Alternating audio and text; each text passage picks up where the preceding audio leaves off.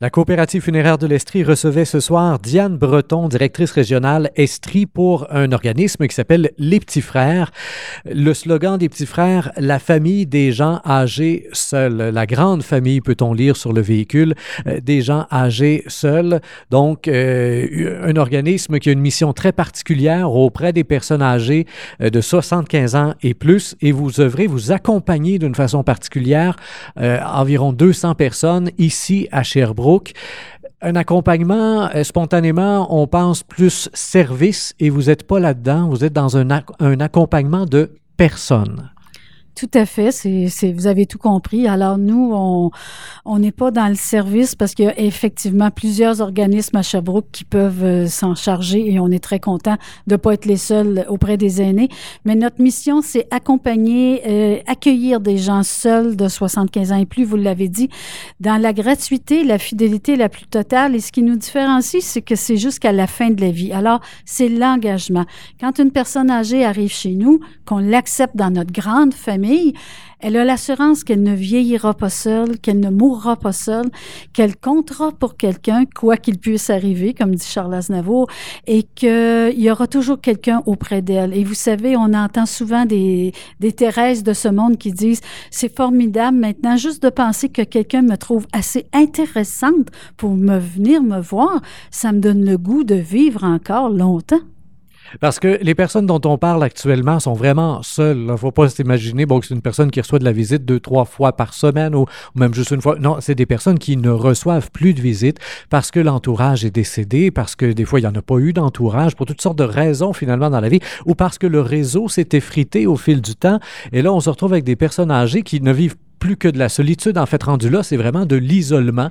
Et évidemment, l'isolement, ben, ça peut être fatal et c'est ce, type de personnes très particuliers qui, qui, sont au cœur de votre mission. Donc, des gens qui, au final, mourraient tout seuls dans leur appartement. Probablement, bon, on les retrouverait quelques semaines plus tard à cause de l'odeur, ce qui est fort désagréable pour tout le monde. Ben, vous, vous êtes là pour eux d'une façon particulière et comme vous l'avez dit, là, jusqu'à la mort et même au-delà, même au-delà de la mort, vous continuez de penser à eux et de les célébrer.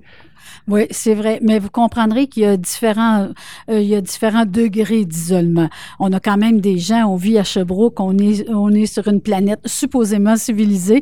Alors, euh, les gens sont pas tous seuls comme ça, abandonnés, puis on les retrouverait morts euh, dans leur appartement. Mais la solitude dans la multitude, ça existe aussi. C'est pas parce qu'on vit en soins de longue durée, et Dieu sait qu'on vit pas seul en soins de longue durée, mais on peut être très seul aussi si personne pousse la porte en dehors de la personne qui fait vos soins de pied ou qui vient vous porter votre cabaret pour dîner. Alors, on a besoin, tout le monde a besoin d'un contact humain. Tout le monde a besoin d'une personne qui se préoccupe de nous et qui va venir nous voir pour nous, pas pour voir si nos ongles d'orteil sont trop longs. Ça, c'est essentiel aussi. Mais c'est pas là la mission des petits frères. La mission des petits frères, c'est que c'est la personne qui nous intéresse avant tout. Alors, il y a des gens qui sont moins seuls, il y a des gens qui, heureusement, à 75 ans, ont encore un petit réseau. Mais avec l'expertise qu'on a, on sait que quand la personne aura plus sa voiture, quand la personne ne pourra plus sortir, elle va devenir seule. Elle va être vraiment isolé. Et c'est là qu'on fait aussi une mesure de, je dirais, préventive. On accepte des fois des gens qui correspondent à tous nos critères, là, mais ils sont pas tout à fait encore sans réseau aucun, parce que l'âge, le vieillissement, heureusement, on peut vivre en santé plus longtemps aussi, mais on sait très bien que dans dix ans, personne ne nous référerait cette, cette, cette dame-là, et on sera déjà dans sa vie, elle nous fera confiance, et on pourra continuer notre accompagnement avec elle. Une des phrases que vous avez dites au cours de la conférence, moi, j'ai des bonnes chances de vieillir seul.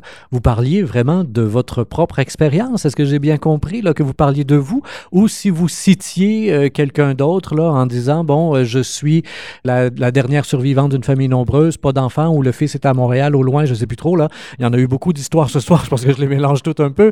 Euh, mais est-ce que vous parliez de votre propre cas en train de nous dire, ben, vous voyez, ça pourrait arriver à n'importe qui. C'est pas parce qu'on est bien réseauté dans la soixantaine que ça garantit finalement euh, qu'on va euh, avoir encore un réseau à 75. Encore une fois, vous avez très bien écouté. Je vous félicite. Je vous mettrai un ange dans votre cahier. Alors, oui, je parlais de moi parce que je suis à risque, comme nous sommes tous à risque mais j'ai pas peur de dire que moi, je suis aussi à risque de vieillir seule, compte tenu de ma place dans ma famille, compte tenu que mon conjoint est plus âgé que moi, compte tenu que j'ai juste un fils qui est à l'extérieur, compte tenu de ce qui pourra arriver. N'en tient qu'à moi maintenant de continuer à être active, de continuer à cultiver un réseau. Si je pense que ma famille sera plus présente, je continue à cultiver un réseau. Et vous savez, une des plus belles façons de continuer à cultiver un réseau, qu'on connaît maintenant, c'est de devenir bénévole. Puis je parle pas juste chez les petits frères, mais quand on devient bénévole quelque part, on connaît des nouvelles personnes. On, est sollicité à assister à des conférences, on est sollicité et on sort de chez soi. La pire erreur, c'est de vivre seul et de ne plus avoir de gens qui rentrent chez nous, de ne plus avoir d'opportunité de sortir de chez nous et on se, euh, on s'emmure dans notre solitude et là, les ennuis physiques vont se, s'accumuler, les ennuis psychiques, la solitude, la mauvaise alimentation, euh, l'insécurité, tout ça et c'est très nocif pour un beau vieillissement. On sait qu'on va vivre plus vieux puis qu'on a des chances de vivre plus vieux en santé, plus longtemps. Mais il faut cultiver nos réseaux, cultiver notre activité. Il faut demeurer actif, attentif. Puis la plus belle façon, c'est de demeurer ouvert aux autres. Parce qu'écouter LCN en boucle, c'est beau, mais les gens autour de nous ont besoin de nous, on a besoin des gens. Continuons à en faire une affaire collective. Euh, l'être humain est un animal social. Effectivement, il y a plusieurs études depuis quelques années qui nous démontrent que euh, autant chez les bébés que chez les personnes âgées, le contact physique, la présence des autres, euh, c'est quelque chose de tout à fait vital en fait. Vous parliez de bénévoles. On disait en ouverture, vous accompagnez 200 personnes à peu près et vous avez aussi à peu près 200 bénévoles parce que il y a un pairage, il y a un jumelage qui se fait. Donc, évidemment, c'est un accompagnement qui se veut à long terme. On veut avoir euh, plus euh, de moins de fréquence. Des fois, on n'est pas obligé d'y aller tous les jours. Vous disiez une fois ou deux semaines, c'est suffisant.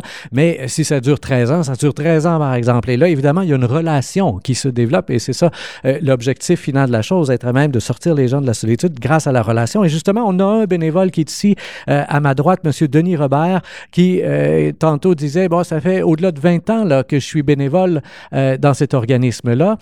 au-delà de 20 ans que vous accompagnez finalement des, des personnes seul après ma barre. Vous, personnellement, ça vous apporte quoi? Là? Pourquoi vous êtes là si longtemps? Parce que euh, Mme Breton, un peu plus tôt dans la conférence, disait, ben, il y en a qui sont là pendant quelques années, accompagnent une personne, cette personne-là décède et hop, c'est assez pour eux. Vous, vous, vous devez en avoir accompagné quelques-unes au bout de 20 ans. Alors, je précise davantage que c'est mon épouse qui fait de l'accompagnement. Moi, je, fais du sport euh, de, conduite, je fais du sport euh, j'essaie de trouver des sous. Hein? J'essaie de ramasser des sous auprès de la, population de Sherbrooke. Mais pourquoi que je suis toujours euh, estomaqué d'être bénévole chez les petits frères, c'est que ça m'enrichit tellement. Vous n'avez pas d'idée. C'est extraordinaire. La paye, c'est moi qui la reçois. À chaque fois que je, je fais une activité que je sois au parc de Noël ou encore euh, une vacance à Oka, euh, je reviens de là, je suis transformé. Donc, je le fais pour moi et pour nos vieux amis. Les vieux amis, ce sont euh, donc ainsi qui, sont appelés, euh, vous l'avez nommé ainsi plusieurs fois pendant la soirée, Madame Breton, nos vieux amis, nos vieux amis qui viennent dans notre maison. Et, il y a ce climat parce que vous avez une maison sur la rue Bowen Sud euh, dans laquelle il va y avoir toutes sortes d'activités, mais encore là dans un climat très familial, amical finalement. Le but c'est pas de faire continuellement des méga rassemblements dans lesquels on se parle pas parce qu'il y a juste trop de monde, mais de créer cet esprit familial. C'est ça, c'est vraiment ça. Puis en plus, vous savez, avec le vieillissement, les gens sont un petit peu plus durs de la feuille aussi. Fait que quand on est trop nombreux, on s'entend plus. Nous autres, c'est pas ça le but. C'est pas. Euh, euh, des fois, on dit qu'est-ce qu'on a à prouver, qu'est-ce qu'on a à montrer. C'est pas ça. C'est ce qui compte chez nous. Si vous passez la porte de la maison Jean Bessery, vous allez sentir que le bonheur est palpable pour qui en franchit la porte. On rentre là, puis ça goûte bon, ça sent bon, ça sent comme je suis à la maison, je suis de retour à la maison. Alors, c'est pas les, les, les, les grands banquets. C'est sûr qu'à Noël, on fait une grande fête, on est nombreux, puis Noël, c'est important. Mais c'est les petites actions au quotidien, c'est la présence quotidienne, c'est le coup de fil euh, le jour de l'anniversaire, c'est le petit chocolat qu'on apporte, euh, c'est la fleur qu'on apporte à l'hôpital. On va voir nos vieux amis à l'hôpital, puis on leur apporte toujours une fleur. À toutes les fois, ben pas toutes les fois, la première fois qu'on les voit à l'hôpital, on leur apporte une fleur. Euh, c'est la robe de chambre qu'on apporte à l'hôpital parce qu'on a une friperie. Les gens de Sherbrooke nous supportent énormément. Les gens de Sherbrooke ne le savent pas tous. C'est un secret bien gardé, mais il y a quelque chose de formidable qui se passe au bout de la rue Bowen-Sud. Là. Puis il faut être fier de ça. Alors les gens nous apportent des vêtements, des livres, des bijoux, toutes sortes de choses. Puis nous, on redonne à nos vieux amis. Alors une vieille amie qui arrive à l'hôpital, elle arrive en ambulance, puis elle n'a pas de brosse à dents, elle n'a pas de shampoing, elle n'a pas de pantoufles, elle n'a pas de robe de chambre. On a tout ça on va leur porter ça. Mais ça, il faut être dans la vie de quelqu'un pour savoir qu'elle est grande puis que je vais y apporter ce robe de chambre-là puis elle va être contente. Mais c'est ça, nos vieux amis. C'est des cas uniques. On les connaît un par un. On connaît leur goût, leur couleur, leur date de fête. Ils font partie de nous et on fait partie d'eux. Il y a une des questions qui me venait pendant la conférence. Est-ce que c'est déjà arrivé que quelqu'un qui, bon, qui t'accompagne en tant que vieil ami à 75 ans euh, retrouve le goût de vivre tant et tellement qu'il finisse par devenir lui-même un accompagnateur bénévole? Euh, non, mais nos vieux amis, ils font beaucoup de choses, par exemple, de plus en plus. Le sentiment d'utilité, on n'a pas eu le temps de toucher à ça ce soir, mais c'est quelque chose qui, euh, qui est très important dans le vieillissement aussi. Puis de, de savoir qu'on n'est plus utile pour personne, c'est un facteur de risque aussi dans le vieillissement. Alors, nous autres, nos vieux amis, ils font plein de choses pour euh, nos, nos, nos, bénévoles, entre autres. Ils préparent le cadeau de Noël. C'est les vieux amis qui le préparent pour les bénévoles. Écoutez, on en a même une qui fait de l'accompagnement de fin de vie parce qu'elle dans sa, dans, dans, dans, sa, paroisse, puis on lui donne des chiffres de jour, puis elle veille nos vieux amis qui sont malades, qui sont mourants, bien sûr. Euh, mais tout le monde participe un peu. On va en vacances, puis ils mettent la table, ils participent à la vaisselle, tout ça. Mais c'est pas de devenir bénévole, c'est de faire partie de la famille qui compte davantage. Madame Bredon, pour euh, terminer, peut-être l'adresse exacte sur la rue Bowen et le numéro de téléphone pour vous rejoindre, que ce soit pour en savoir plus, comment devenir bénévole, ou que ce soit peut-être pour euh, référer des gens. Peut-être que vous avez euh, autour de vous, chers auditeurs, des personnes que vous voyez comme étant des gens qui vivent de l'isolement, des personnes âgées qui vivent de l'isolement. Évidemment, il y a moyen de référer chez vous, puis là, il y aura tout le processus nécessaire. Ou encore, évidemment, vous l'avez souligné à quelques reprises aussi, il y a toujours moyen de faire des dons. C'est le bienvenu chez vous, puisque vous, vous êtes un organisme non subventionné. Et, donc, c'est entièrement le public qui euh, va supporter votre cause. Oui, c'est ça. Ah, puis je vous rappelle qu'on émet des reçus de charité, bien sûr, pour tous les dons.